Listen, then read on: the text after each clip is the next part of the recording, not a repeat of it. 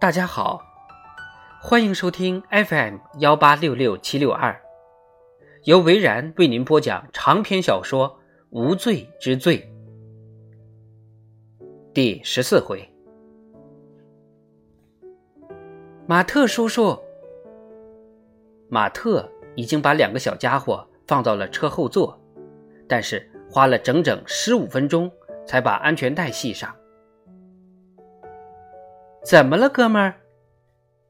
你知道这次麦当劳会送什么礼物吗？我说过了，这次我们不去麦当劳。我知道的，我只是随便问问。马特没有作声。你知道最近的电影《怪物史瑞克》吗？保罗说：“我知道，麦当劳。”一定会送史瑞克的玩具，艾伦插嘴说：“不是免费送的，要买儿童欢乐餐才行的。”保罗说道。马特沉不住气了。我再说一次，我们不去麦当劳。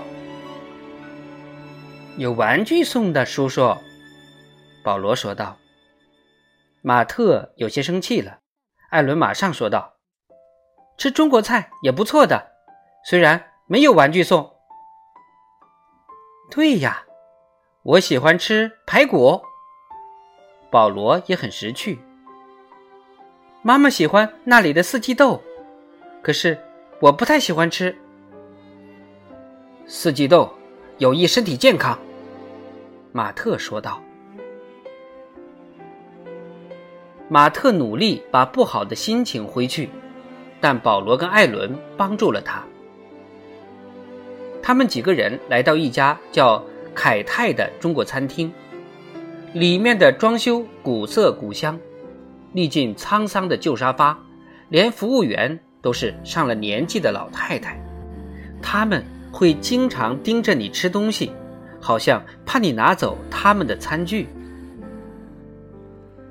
这里的东西很油腻，不过。中国菜都是这样的，小家伙们很爱吃，但是要在麦当劳，他们连半个汉堡都吃不到，把肚子都留给油炸薯条。在这里，他们会把所有食物都吃光。要是中国餐馆也能附送礼品玩具就好了。艾伦是个精力比较旺盛的家伙，保罗则有些内向。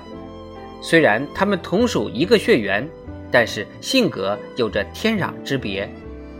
艾伦调皮捣蛋，总也坐不住，粗枝大叶，活泼好动，不喜欢受人约束。保罗正好相反，他生性敏感，感情细腻，只要犯了一点错误，就会心情沮丧，喜欢大人的呵护。人的性格往往决定了他的命运。在回家的路上，马特又带两个小家伙去吃了冰淇淋。艾伦吃的满嘴都是。回家的时候已经是晚上八点了，但是玛莎还没有回来。马特感到有些奇怪，于是接着帮两个孩子洗澡，安排他们睡觉。艾伦怕黑，马特便把夜灯打开。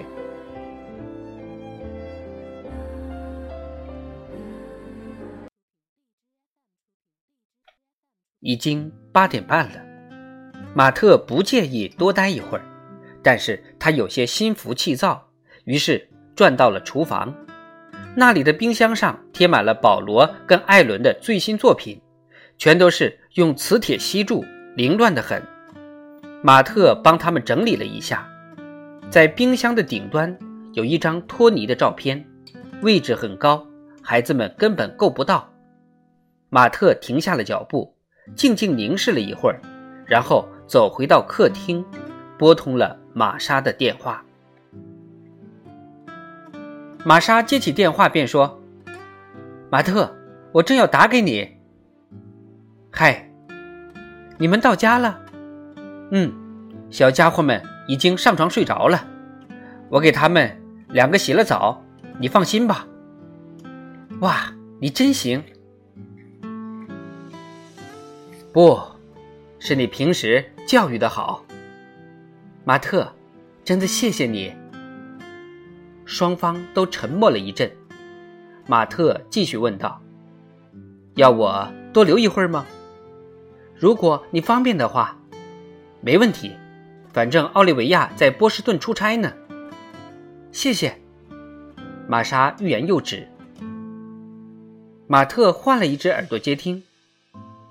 你大概什么时候？马特还没有把话说完，玛莎就插了一句。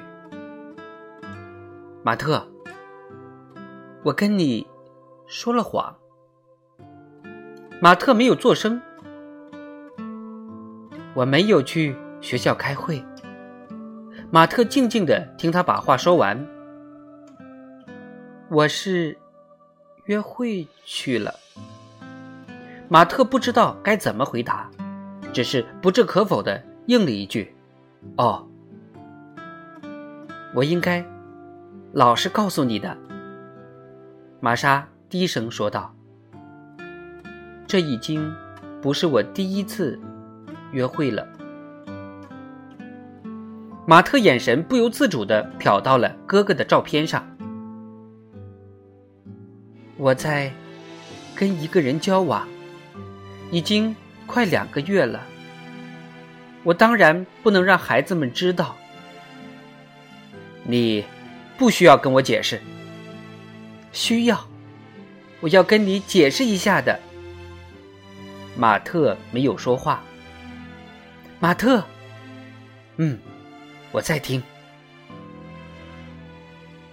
你可以留下来过夜吗？马特闭上了双眼。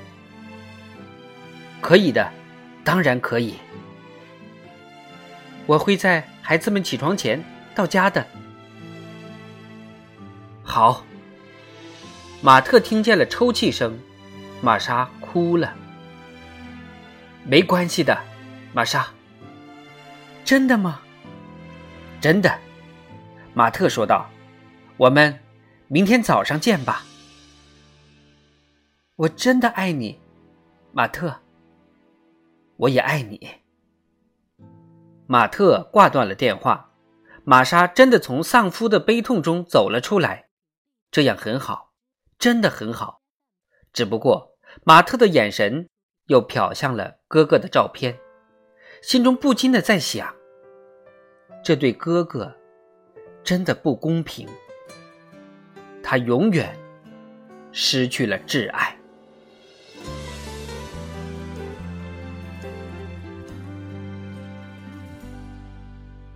长篇小说《无罪之罪》第十四回就播讲到这儿。